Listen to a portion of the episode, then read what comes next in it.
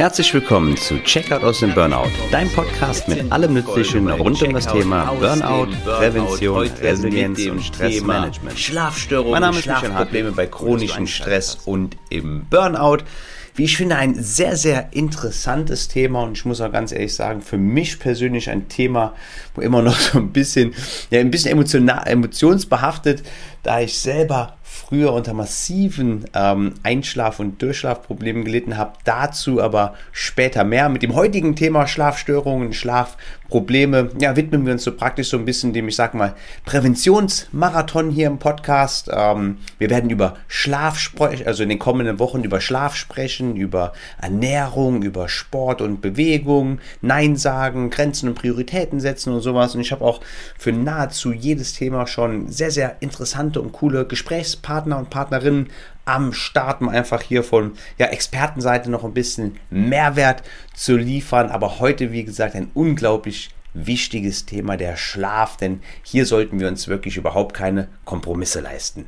Ja, schlechter Schlaf ist natürlich ja ein klassisches Symptom von chronischem Stress und ja, auch wenn ich heute wieder wesentlich besser schlafe, hatte ich damals in meiner akuten Phase auch sehr, sehr lange mit schlechtem Schlaf zu kämpfen. Aber dennoch sei mir ganz kurz ein Verweis zu den letzten beiden Folgen gestattet, falls du die noch nicht gehört hast. In der Folge 11 haben wir nämlich darüber gesprochen, wie man merkt, nicht nur am schlechten Schlaf, sondern allgemein, dass man zu viel Stress hat und ab wann chronischer Stress überhaupt krank macht. Wie ich persönlich finde, eine tolle Folge geworden. Und in Folge 12, das war so eine kleine Bonusfolge dafür zwischendurch, wenn man so möchte. Da habe ich so eine kleine Anekdote aus meinem Leben erzählt, ähm, ja, wo ich aus Stressmanagement-Sicht, wenn man so möchte, selbst verschuldet mich so ein bisschen in eine Situation reinmanövriert habe, wo es mir nicht so gut ging. Und dann habe ich halt eben mit Stressmanagement die Kurve bekommen und das ist ja so eine, so eine kleine Anekdote, die ja ganz einfach zeigt, dass man mit einem bewussten Stressmanagement sehr viel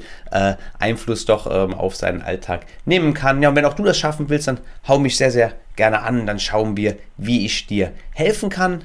Ansonsten bist du natürlich jederzeit eingeladen, mir auch bei Instagram zu folgen und da ganz bewusst und aktiv mit die ja, Podcast-Folgen zu beeinflussen, denn da kannst du mir jederzeit, aber spätestens natürlich, wenn ich die entsprechenden Fragen, Sticker und Stories ähm, einwerfe, ja, kannst du mir deine eigenen Fragen oder auch Erfahrungen zum äh, jeweiligen Thema zukommen lassen. Die arbeite ich dann selbstverständlich sehr, sehr gerne hier im Podcast mit ein. Und natürlich freue ich mich auch immer über Feedback, über Fragen, über Kritik, Erfahrung, was auch immer. Aber nun zum heutigen Thema Schlaf und Schlafstörungen. Schlafstörungen natürlich sehr, sehr häufig mit eins der ersten Anzeichen von Stress. Allerdings ist Schlaf etwas, was wir nicht forcieren können, weil man muss sich ähnlich wie in den Entspannungszustand förmlich hineingleiten lassen, wenn man so möchte. Und ja, der Rhythmus unseres Schlafes ist eng mit den Rhythmen der Natur verbunden. Tag und Nacht wechseln sich in einem Zeitfenster von 24 Stunden 365 Mal im Jahr ab. Ja, die meisten Organismen scheinen sich nach diesem Rhythmus in ihrer eigenen Form irgendwie anzupassen. Und ja, diesen Rhythmus gehen wir Menschen schon lange nicht mehr in der Form nach, wie es ja Jahrhunderte, wenn nicht so Jahrtausende lang gemacht wurde. Tag und Nacht verschwimmen zunehmend und multimediale Angebote sind 24/7 erreichbar und durch Beleuchtung wird die Nacht sprichwörtlich zum Tage. Dem Gesundheitsreport einer großen und namenhaften Krankenkasse von 2017 ist zu entnehmen, dass Schlafprobleme bei Menschen zwischen 35 und 65 Jahren seit 2010 um 66 Prozent angestiegen sind und Ein- und Durchschlafprobleme sage und schreibe 80 Prozent der ArbeitnehmerInnen betreffen und jeder Zehnte hat sogar schwere Probleme. 43 Prozent der Erwerbstätigen waren dem Bericht zur Folge auf der Arbeit müde und 31 Prozent erschöpft. Die Zahl derer, die Schlafmittel nahmen, verdoppelte sich im Vergleich zu 2010 sogar.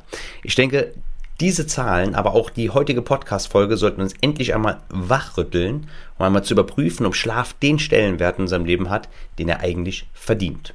In der Folge heute wollen wir einmal schauen, wie mein eigener Schlaf früher war, als ich selber unter akuten Schlafproblemen litt. Und ich kann dir sagen, alter Schwede, das habe ich echt gehasst. Platt zu sein, war eine sehr, sehr beklemmende Sache. Aber nicht schlafen zu können, das hat mich richtig zermürbt. Vor allem, wenn, weil ich zu wissen schien, dass der fehlende Schlaf meine ohnehin harten Symptome verschlimmern würde. Dann wollen wir einmal abchecken, was im Schlaf überhaupt passiert, wie viel Schlaf ein Mensch überhaupt braucht. Ja, und sprechen dann so ein bisschen über Tipps für einen besseren Schlaf. Und ich habe mir früher mal gedacht, wenn ich solche Tipps gehört habe, Alter, wen wollt ihr eigentlich verarschen mit euren Glückskeks-Weisheiten? Aber ich kann euch versichern, ein anhaltender Mix aus richtigen Tipps ist wirklich sehr, sehr wirksam und kann vielen zu einem besseren Schlaf und dementsprechend auch zu einem besseren Wohlempfinden verhelfen. Natürlich gibt es auch Fälle, und das sei hier ganz klar gesagt, bei denen man mit Tipps einfach nicht mehr weiterkommt und bei denen dann natürlich eine andere Art der Betreuung, Intervention notwendig ist. Und außerdem ist es natürlich sehr, sehr ratsam, deine Beschwerden, sofern du denn welche hast, ärztlich abklären zu lassen, ganz einfach, um andere Ursachen ausschließen zu können. In Ergänzung zu der Folge heute habe ich aber jetzt schon eine kleine Überraschung am Start, die kann ich jetzt schon bekannt geben. Und zwar habe ich die liebe Ruth dafür gewinnen können, ein Interview ähm, mit uns zu führen. Sie ist eine ja, Expertin unter anderem für Hypnose, aber auch ähm, Schlafprobleme äh, und wird sich hier Rede und Antwort stellen, wenn man so möchte. Und wenn du hier irgendwelche konkreten Fragen hast, dann folge mir, wie gesagt, sehr, sehr gerne auf Instagram und dann kannst du die ein oder andere Frage sehr, sehr gerne einreichen die ich dann ja an Ruth stellen werde. Aber nun wollen wir darauf gucken, wie mein eigener Schlaf früher war. Also früher war er wirklich Bombe. Ich bin sofort eingeschlafen, habe immer durchgeschlafen. Aber das ist lange her. Im Dezember 2007 hatte ich so meine ersten Symptome der Überbelastung. Das war früher ja ein Schwindelanfall gewesen, ein Klassiker, wenn man so möchte. Und die Symptome wurden dann irgendwann facettenreicher und intensiver, aber der Schlaf war anfangs noch stabil. Aber irgendwann Ende 2008 wurde der Schlaf schlechter und bis 2013 hin wirklich katastrophal. Ich habe sehr, sehr lange zum Einschlafen gebraucht, teilweise unerträglich lange. Und ich hatte einen sehr, sehr seichten Schlaf. Und wenn ich dann endlich mal den Schlaf gefunden habe, bin ich hochgeschreckt mit Herzrasen. Dementsprechend habe ich relativ lange wach gelegen, wiederholt in seichten Schlaf gefunden, bin dann hochgeschreckt. Und das hat sich dann immer irgendwie wiederholt. Und morgens hatte ich dann super oft das Gefühl gehabt, als der Wecker geklingelt hat, ich hätte noch super lange und super tief weiter schlafen können, aber tja, tough shit, denn ich habe natürlich aufstehen müssen und es war ein wahrhafter Teufelskreis. Das ging sogar so weit, ich erinnere mich, dass ich irgendwann im Jahre 2010 in Vietnam war mit zwei Freunden und ich habe schon so erbärmlich geschlafen gehabt, aber es ging mir auch nicht gut zu dem Zeitpunkt natürlich, aber ich habe es irgendwie natürlich nicht geschafft, mich mitzuteilen und ja, meinen Kumpels dann auch im Vertrauen zu, ähm, äh, zu erzählen, was ist. Und wenn ich dann nachts nicht habe schlafen können, während alle anderen natürlich geschlafen haben, war ich am nächsten Tag immer sehr, sehr müde, ausgelaugt und erschöpft natürlich. Und an einem Tag haben wir uns äh, so einen kleinen Ausflug gemacht. Das war so eine Mischung, so ein bisschen aus Kultur und Party. Vielleicht ganz kurz der Abstecher. Und zwar haben wir dann morgens, ähm, sind wir mit einem schönen Boot, mit einer schönen Gruppe sind wir losgefahren und haben dann morgens und vormittags so ein paar Höhlen und andere ähm, schöne Dinge im Einzugsgebiet ähm, besucht und angeschaut und dann irgendwann um den Mittag herum hat man dann eine sogenannte Floating Bar aufgemacht. Ja, wir haben uns dann das ein oder andere Erfrischungsgetränk gegönnt, während wir im Wasser planschten vor malerischer Kulisse. Aber als wir morgens auf diesem Boot gesessen haben, ja, es war halt so ein Partyboot, da ging schon relativ früh morgens, musste plus minus 8 Uhr gewesen sein. Ähm, ziemlich laute Musik, die so ein bisschen so ja, Techno angehaucht war, ähm, aus relativ großen Boxen. Und ich war so müde, ich habe neben einer dieser Boxen gesessen, mit dem Rücken angelehnt und habe geschlafen morgens um 8 Uhr, weil ich in der Nacht natürlich keinen Schlaf gefunden hatte. Und meine Kumpels, die fanden das damals zum Wegschmeißen, dass ich mich beschwert habe, dass ich nachts nicht schlafen könnte, weil zum Beispiel die Klimaanlage gerauscht oder gepiept hat. Aber dann am nächsten Tag auf einem Partyboot neben der Box, wo das rauskommt, ähm, daneben sitze und schlafen kann. Das ist natürlich lustig gewesen, situativ, aber ist natürlich auch sinnbildlich dafür, wie es mir damals ging und wie erschöpft ich ja noch ganz einfach im Tagesgeschehen war. Während meinen ersten Monaten zu Hause hat sich mein Schlafverhalten so ein bisschen geändert, aber da habe ich super schlecht geschlafen, noch schlechter als in der akuten Phase, als ich noch so in der letzten ja, Fahne Hochhaltphase war und mich gegen das Zusammenbrechen, sage ich mal, aufgebäumt hatte. Ich habe wirklich Ewigkeiten gebraucht zum Einschlafen, bin super oft aufgewacht. Heute zum Glück schlafe ich wesentlich besser. Ich denke zwar manchmal noch, da ist ein bisschen Luft nach oben, aber ich will mich nicht beschweren. Ich werde einfach weiter meinen Weg gehen und bin froh und dankbar ja, für die Entwicklungen, die dann eintreten werden, was dann natürlich auch für den Schlaf gilt. Das heißt, ihr seht, wenn es um Schlafprobleme, Ein- und Durchschlafstörungen geht, kann ich durchaus ein Wörtchen mitreden. Aber nun wollen wir einmal schauen, was passiert im Schlaf überhaupt. Schlaf ist ein wesentliches Element für Burnout-Prävention, aber auch in der Therapie für Erkrankte selbstverständlich. Denn ja, fehlender Schlaf begünstigt innere Erregung und verschlimmert den Teufelskreis, weil er in allen wichtigen Regulationsprozessen eine sehr, sehr tragende Rolle spielt. Vielen Menschen ist ihr Schlaf auch schon fast heilig und sie sind unter gar keinen Umständen bereit, von ihren Gewohnheiten abzuweichen, selbst wenn man mit der alternativen Zeit irgendetwas Spaßbringendes und Gutes tun könnte, weil wer von euch wäre zum Beispiel bereit, morgen 1,5 Stunden früher aufzustehen, um etwas zu tun, was ihr gerne macht? Also ich stehe freiwillig wirklich nur für wirklich richtig coole Dinge auf, ja, keine Ahnung, zum Beispiel ich im Urlaub bin und eine Nachtwanderung auf dem Vulkan mache und da den Sonnenaufgang zu gucken oder wenn es zum Tauchen, zum Sonnenaufgang in speziellen Plätzen geht. Aber sonst früher aufstehen, nur ein Buch zu lesen oder Sport zu machen, ist für viele, inklusive mir selber, meistens keine Option, weil mir der Schlaf dann doch einfach zu wichtig erscheint. Ich weiß nicht, kannst du mal kurz in dich gehen und schauen, ob du bereit wärst, dauerhaft, ja, auf anderthalb Stunden Schlaf zu verzichten, nur um irgendwas anderes zu machen, was dir Spaß macht. Ähm, mir persönlich, wie gesagt, ist der Schlaf dann doch zu wichtig und ich bin lieber die Fraktion, die gern 10 Minuten länger als 10 Minuten weniger schläft. Und unabhängig davon, wie viel du jetzt schläfst oder auch nicht, ausreichender Schlaf ist wichtig für die Gedächtnisleistung, die Stärke unseres Immunsystems, aber auch Stressberuhigung und auch für die Entgiftung und sogar auch die Balancierung unseres Gewichts mit zuständig. Und wenn wir ein paar Dinge beim Arbeit Abendessen beachten, dann findet im Schlaf sogar ein Fettabbau statt, aber dazu dann sehr, sehr gerne mehr im Thema Ernährung in den kommenden Wochen. Im Schlaf wird Ordnung in unseren Erlebnissen geschaffen und wir stärken unser Gedächtnis für angeeignete und gelernte Dinge. Im erholsamen Schlaf arbeitet unser Immunsystem, unser Herz und der Stoffwechsel kann sich ausruhen. Ja, ebenfalls setzen wir uns im Tiefschlaf und in Träumen auch mit unseren Ängsten auseinander. Und das bringt ganz einfach so ein bisschen Ordnung in das Chaos im Kopf und ja, wenn du zu Schlafmitteln zurückgreifst, dann störst du genau diesen Prozess. Eine Auseinandersetzung mit Ängsten kann nicht reibungslos geschehen. Äh, ich kann und will den Einsatz von Medizin hier natürlich nicht vollumfänglich ähm, B oder auch entsprechend verurteilen, ähm, aber Schlafmittel zur reinen Schlafstimulation ohne Ursachenbekämpfung, die Rechnung wird auf Dauer nicht aufgehen.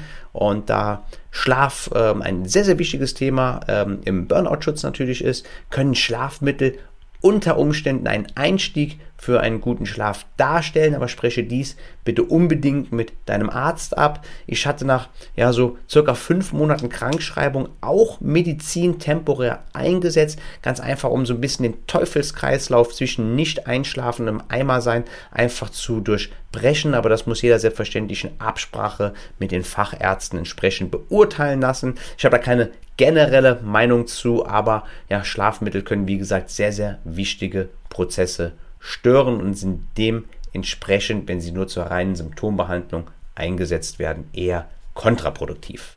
Auch andere Kompensationsmittelchen wie Kräuter, Tranquilizer oder auch Alkohol können Traumphasen verhindern und somit wichtige Abgleiche und Harmonisierungen von erlebten Inhalten blockieren ähm, viele von uns trinken regelmäßig Alkohol, was gerade Alkohol ist so ein bisschen missverständlich manchmal bei uns in der Gesellschaft. Manchmal sagt man ja, ach, keine Ahnung, ich habe zwei Bier oder zwei Gläser Wein getrunken, heute Abend schlafe ich gut. Und das ist auch ähm, richtig, dass man dann meistens tendenziell besser in den Schlaf findet. Aber ähm, ja, der Schlaf ist dann unruhiger, es führt zu häufigerem Aufwachen, besonders so plus minus zwischen 1 und 3 Uhr statistisch gesehen. Ja, natürlich findet auch ein Entgiftungsprozess äh, statt, um ganz einfach den Alkohol ähm, abzubauen. Und ich sehe auch immer sehr, sehr häufig, wenn ich so äh, mir so Fitness-YouTuber und sowas anschaue oder auch die Produkte, für die es ja sehr, sehr ähm, oftmals so Werbung bei sozialen Medien gibt und so, dass man tagsüber, jetzt nicht unbedingt nur im Fitnessbereich, aber ganz besonders da, ähm, tagsüber dann ähm, irgendwelche Produkte zu sich führt, wo dann super viel ähm, Kaffee drin ist, um dann zu leisten, um einen guten Pump zu haben äh, und dann abends dann ja entsprechende ähm, Mittelchen nimmt, um wieder zur Ruhe zu kommen, einen Schlaf äh, zu finden. Das ist natürlich auch eine Sache, die den Rhythmus entsprechend stören kann.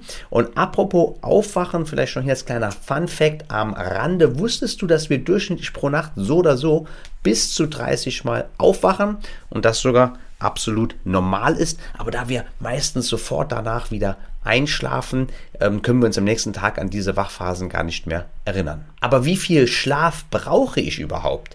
Also generell sagt man, dass so ja, sieben bis acht Stunden Schlaf okay wären, aber typ- und auch altersabhängig ist die Wohlfühlphase eher so auf sechs bis neun Stunden sogar zu denen. Wichtig ist, dass du dich morgens frisch und vital fühlst. Ein guter, tiefer und anhaltender Nachtschlaf ist natürlich wünschenswert und wichtig, aber anfangs darfst du sehr, sehr gerne alle Schlafzeiten eines Tages aufaddieren. Dazu zählt natürlich auch der Mittagsschlaf, genauso wie vielleicht das unfreiwillige Einnicken beim Fernseher oder sogar auf der Arbeit.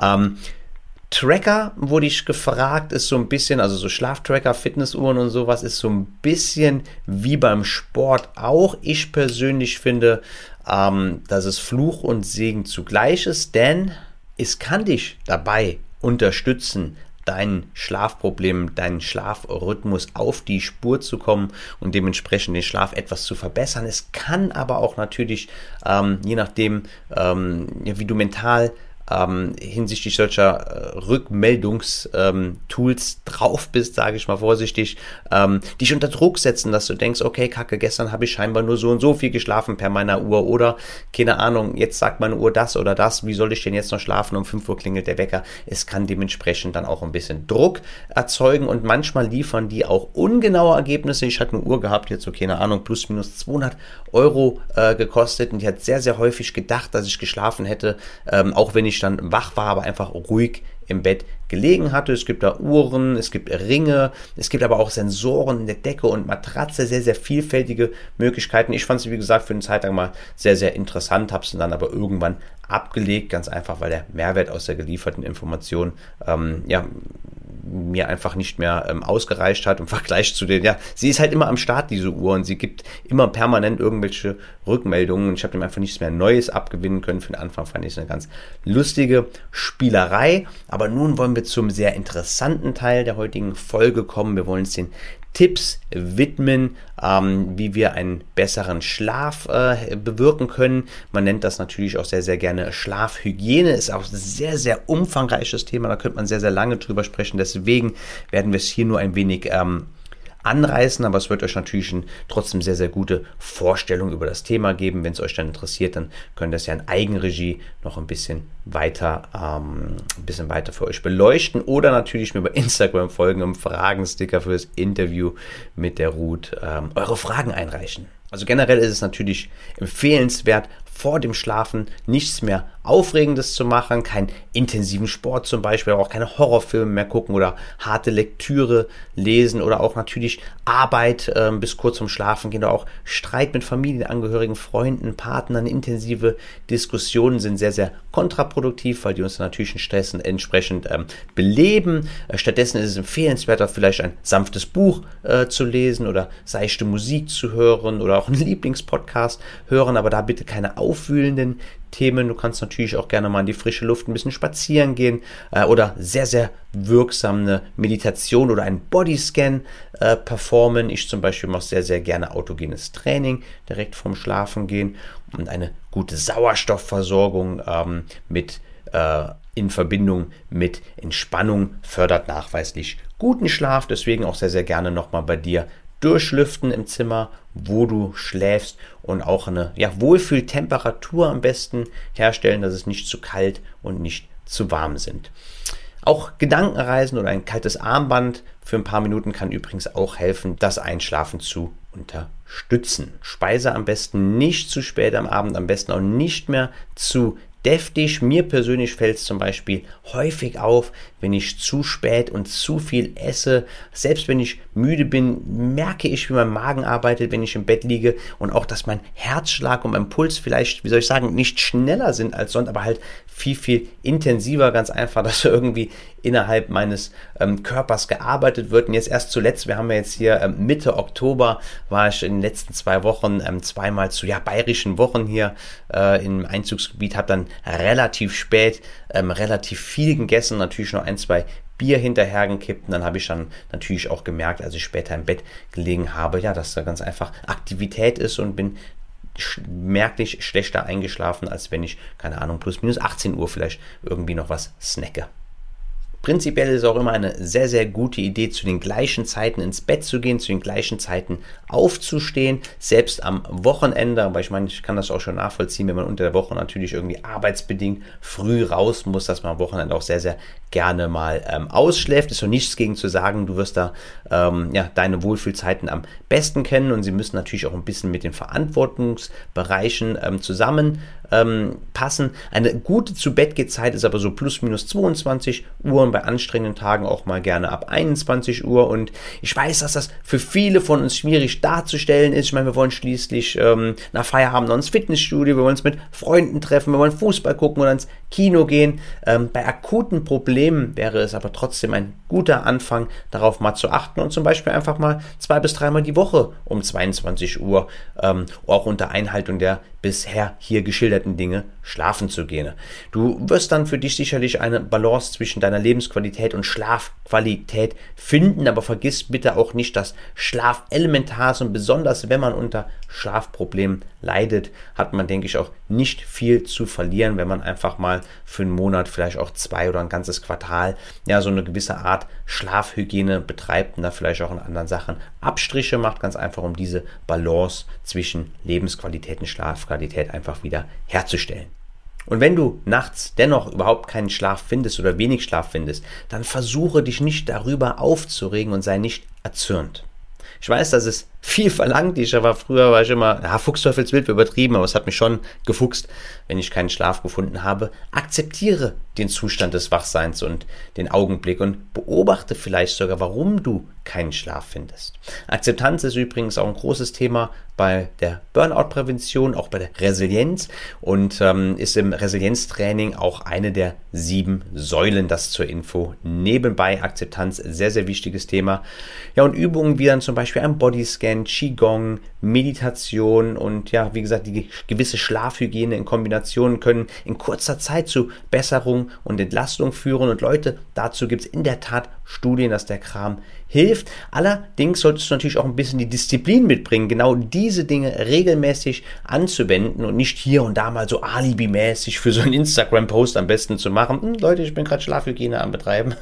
An der Stelle übrigens auch mein autogenes Training ist endlich fertig und ist super geil geworden, aber dazu am Ende dieser Episode mehr. Wichtig ist es jedenfalls, die Dinge, die dir den Schlaf rauben, nicht nur zu, also die Situation zu akzeptieren, aber dann auch zu erkennen, was raubt mir den Schlaf und entsprechende Maßnahmen zu ergreifen. Und ein Schlaftagebuch kann hier sehr hilfreich sein, denn dann kannst du im Nachgang analysieren, ob es eine oder mehrere Konstanten gibt, die dir immer ähm, bei einem schlechten Schlaf äh, dir drohen, wenn man so möchte. In den Mentorings arbeiten wir daher sehr, sehr viel an der Erkennung. Ähm, oftmals kommt dann hier raus, dass, keine Ahnung, man zum Beispiel Alkohol getrunken hat oder irgendwas gegessen hat, am nächsten Tag Meetings angestanden haben, ähm, es zu kalt im Zimmer war, die Matratze nicht gepasst hat, die, die oder der Partner laut gewesen ist oder was auch immer. Und wenn man dann die verschiedenen verschiedenen Faktoren erkennt und man daran entsprechend arbeiten kann, dann kommt dann meistens auch schon relativ schnell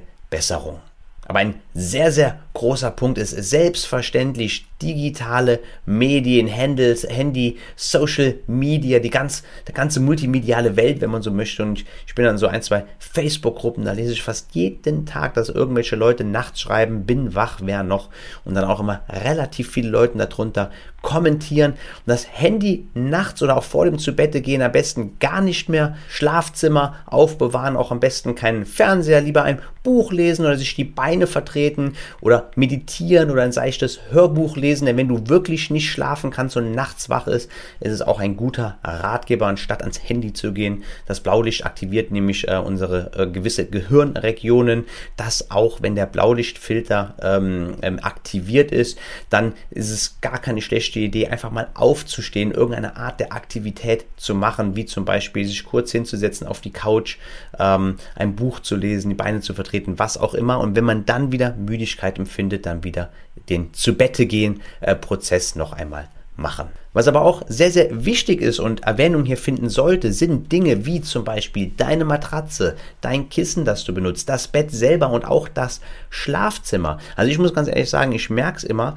ich, ich persönlich schlafe lieber auf härteren Matratzen, wenn ich zum Beispiel in einem Hotel bin oder so und gut geschlafen habe, denke ich immer, oh, das war aber cool. Und dann stelle ich meistens fest, dass zum Beispiel die Matratzen dann so eine härtere Matratze ist. Wenn ich in so weichen Matratzen liege oder die Kissen zu groß sind, dann stört mich das auch unter Umständen beim Einschlafen. Und viele Schlafzimmer ähm, kommen eigentlich eher einem Joint Venture zwischen Schlafzimmer und Gerümpelkammer, Schlafzimmer und Gym, Schlafzimmer und Fernsehraum, Schlafzimmer und Arbeitszimmer gleich oder wenn nicht sogar eine Mischung aus verschiedenen von denen. Und die Assoziation des Schlafzimmers sollte eigentlich immer nur mit Müdigkeit und Schlaf äh, verbunden sein.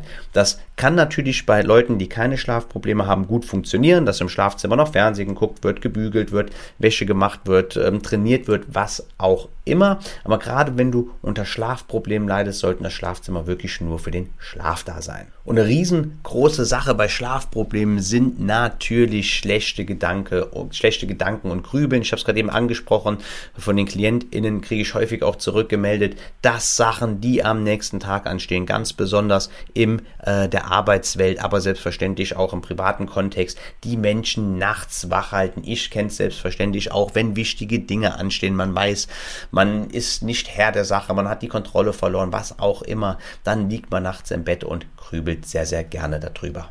Aber es sind nicht immer nur die schlechten Sachen. Auch wenn ich kurz davor bin, in Urlaub zu fahren, dann sehe ich mich schon irgendwo auf einem Moped den Ho Chi Minh-Pfad entlang äh, fahren oder irgendwo tauchen und so. Und da kann ich vor freudiger Erwartung, freudigen Gedanken dann auch teilweise nicht in einen ruhigen Schlaf finden. Das heißt, ähm, Gedanken speziell natürlich, wenn sie sich unkontrolliert aufdrängen, eine ganz große Sache. Ein Trick hier wäre es dann ganz einfach, ja, tagsüber versuchen, sich mit den unerledigten Dingen, mit den Sachen, die man hat, ganz bewusst auseinanderzusetzen. Das heißt dann natürlich nicht, dass diese Umstände verschwinden wie von Geisterhand, aber wenn man nachts schläft, hat man doch von innen heraus eine größere Ruhe, weil man weiß, man hat sich mit denen auseinandergesetzt. Viele Leute beschweren sich auch über zum Beispiel temporären Lärm, wenn zum Beispiel, keine Ahnung, irgendwo eine Einschneise, Einflugschneise vom Flughafen ist, eine Baustelle, temporäre Baustelle hoffentlich oder laute Nachbarn, Hunde, was auch immer. Hier können Ohrstöpsel helfen. Ich persönlich mag sie nicht so gerne, weil ich dann irgendwie, ich weiß gar nicht, wie ich das sagen soll, aber so Geräusche von innen heraus ähm, dann irgendwie intensiver wahrnehme. Aber es gibt hier sehr, sehr hochwertige und angepasste Formen aus dem Fachgeschäft. Ähm, da kann man sehr, sehr gerne mal drüber nachdenken, die mal ausprobieren oder im Zweifel natürlich auch über einen Ortswechsel nachdenken. Denn wie gesagt, ich erlaube mir beim Thema Schlaf wenig Kompromisse. Und wenn ich jetzt hier bei mir in der Hood irgendwie einen Faktor hätte, der jede Nacht, jede zweite Nacht regelmäßig, wann auch immer Geräusche verursacht, dann müsste ich mir wirklich die Frage stellen, ob das der richtige Ort für mich wäre. Und wie vorhin gesagt, reine Symptombehandlung bei Schlafproblemen ist meistens kein oder ist eigentlich nie ein guter Ratgeber. Wir müssen versuchen oder wir dürfen versuchen, die Ursache ausfindig zu machen. Häufig sind nicht unsere ähm, Symptome der Auslöser für unseren schlechten Schlaf. Ich gebe euch ein Beispiel.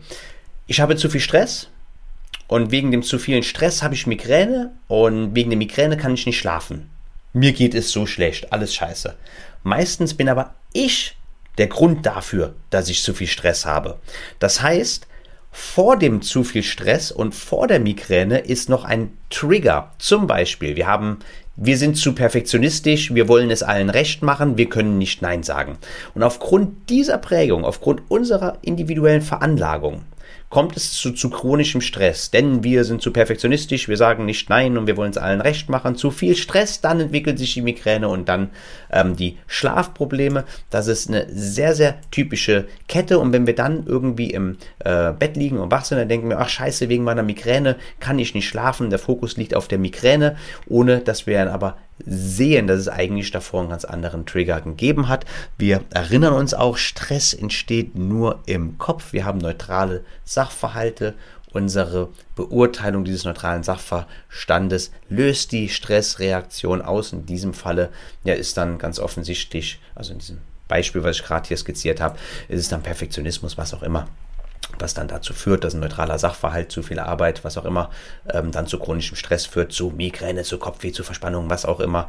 Und dann kann man leider nicht mehr schlafen. Das ist vielleicht auch ganz wichtig, ähm, hier nicht zu kleinkariert zu schauen und die Ursachen sehr, sehr gerne auch ein bisschen tiefer zu blicken. Ich sage es ja auch sehr, sehr häufig, dass ähm, ja ein gutes Stressmanagement in drei verschiedenen Kompetenzen aufgeteilt ist, um ganz einfach ja nachhaltige Stressprävention zu betreiben. Das ist zum einen die instrumentelle, die mentale und die regenerative Stresskompetenz. Und da kann es natürlich sehr hilfreich sein, ja hier mit einem Stressmentor zusammenzuarbeiten, einen Kurs in Stressmanagement zu belegen oder was auch immer, um ganz einfach in diesen drei verschiedenen Kompetenzen zu gucken, wo man Verbesserungen für sein persönliches Stressempfinden ähm, herbeiführen kann. In diesem Beispiel dann die Migräne überwinden kann und darüber auch die Schlafprobleme wieder in den Griff bekommt. Schlaf ist natürlich ein sehr, sehr individuelles und sehr umfangreiches Thema. Und die Folge hier ist natürlich keine wissenschaftliche Arbeit, die den Anspruch hat, das Thema Schlaf und Schlafprobleme vollumfänglich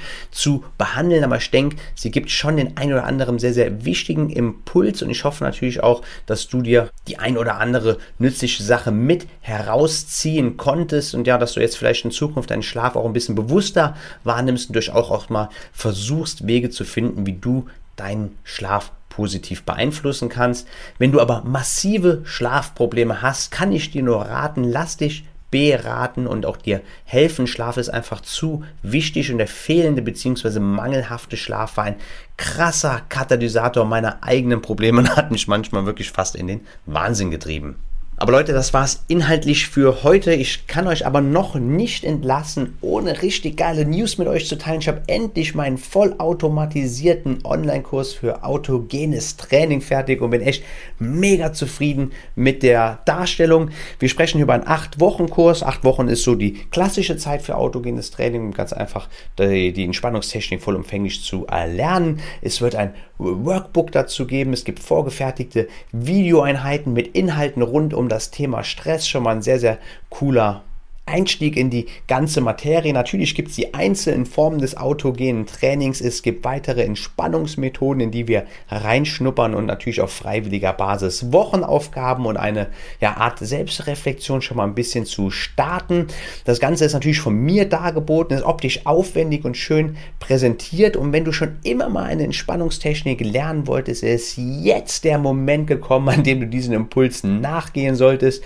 Ich werde einen Zugriff ähm, zu dem Kurs Kurs an eine oder einen Zuhörer oder Zuhörerin an euch übrigens verschenken. Schreibt mir dazu einfach eine E-Mail an hallo at mh-mentoring.de oder auch über Instagram. Sagt mir, warum ihr Bock auf autogenes Training hast. Und am Schluss lasse ich dann den Hund einen Namen ziehen. Schreib mir aber bitte in die Nachricht mit rein, dass du über den Podcast kommst, weil über Instagram werde ich auch nochmal einen Zugang zum Kurs verlosen. Weil wenn dann über den Podcast kommst und in den Instagram-Topf reingeworfen wirst, ja, halbieren sich ja praktisch die Chancen, wenn man so möchte. Für alle anderen wird es aber ein Einführungsangebot von gerade mal 75 Euro geben, also weniger als ein Zehner pro Woche für einen echt geilen Kurs. Und später wird der Kurs einmal 149 Euro kosten. Wir werden in den nächsten Wochen äh, sukzessiver ein bisschen teurer werden, also günstiger als jetzt, gibt es kein autogenes Training mehr bei MH Mentoring. Wenn du Fragen hast, dann hau mich natürlich gerne an und abonniere mich auch unbedingt bei YouTube und bei Instagram, denn da wird es bald viel Content geben, wo wir den Kurs ausführlich ähm, ja, präsentieren und euch weiter schmackhaft machen werden. Ich bin schon sehr, sehr aufgeregt. Ähm, autogenes Training und progressive Muskelentspannung übrigens wahrhafte Klassiker der Entspannung und blicken auf eine fast 100-jährige Erfolgsgeschichte zurück. Der Kram funktioniert also nachgewiesenerweise wirklich und kann zu Verbesserungen auf körperlicher, emotionaler und geistiger Ebene dementsprechend auch zu besseren Schlaf führen. Auch für gesunde Menschen ist autogenes Training, progressive Muskelentspannung ein tolles präventives Tool. Check hierzu auch sehr, sehr gerne die siebte Folge im Podcast einmal aus. Da reden wir über Entspannungstechniken und progressive Muskelentspannung. Da bin ich nach wie vor noch am Arbeiten. Das wird noch etwas auf sich warten lassen. Für den Augenblick autogenes Training am Start. Aber genug der Eigenwerbung. Folgt mir, wie gesagt, auf Instagram, YouTube, stellt mir Fragen, nehmt aktiv an der Mitgestaltung des Podcasts und meine anderen Inhalte teil. Schreibt mir sehr, sehr gerne Nachrichten Erfahrungsberichte, die ich dann natürlich anonymisiert sehr, sehr gerne mit hier in den Podcast aufnehmen möchte. Wer sonst supporten mag, sehr gerne bei Spotify folgen und immer tendenziell runterladen, auch wenn du später hörst. Bei YouTube die Glocke abonnieren, liken und kommentieren. Bei Apple ganz, ganz wichtig natürlich sehr gerne 5 Sterne Rezensionen dalassen. Aber das größte Lob ist und bleibt selbstverständlich eure Weiterempfehlung an Freunde, Bekannte, Kollegen, wen auch immer. Alle Möglichkeiten, mich zu kontaktieren, sind natürlich schon mal in den Show Notes bzw. der Videobeschreibung gelistet. Und mein aufrichtiges Dankeschön an dieser Stelle an jeden, der heute am Start war und auch natürlich die Leute, die hier aktiv die Folge mitgestaltet haben. In einer Woche geht es dann weiter mit einem sehr interessanten Interview mit Ruth. Ähm, ich hoffe, dass wir noch die Möglichkeit haben, Fragen einreichen zu können über Instagram. Ansonsten folgt mir so oder so und reicht dann für die zukünftigen Folgen deine Fragen ein. Im weiteren Verlauf werden wir dann noch über Ernährung sprechen. Ich habe schon ein cooles Interview im Kasten mit Thorsten, der ein Experte für Ernährung ist. Dann sprechen wir noch über Sport, für noch ein anderes Interview über Laufen und Burnout bzw. Stress und dann bewegen wir uns ja auch irgendwann schon mal so ein bisschen Richtung Jahresende. Es bleibt also sehr, sehr interessant. Stay tuned, liebe Leute. Und wenn du nach dieser Folge den Impuls hast, dass auch endlich du was an deinem Stressempfinden ändern solltest, dann verliere keine Zeit und schreib mich sehr, sehr gerne an und wir schauen, wie ich dir helfen kann. Aber jetzt ist der Augenblick gekommen, den wir einmal breit lächeln dürfen und tief einatmen und lange ausatmen können, denn ihr wisst ja, dass der Atem ein sehr, sehr wichtiger Verbündeter und nahezu immer einsetzbar ist. Alte Energie geht raus und neue strömt in den Körper und nun dürfen wir alle einen wundervollen restlichen Tag genießen und ja, vielen Dank, dass ihr am Start wart. Passt auf euch auf, meine lieben Freunde und wir hören uns, euer Michael.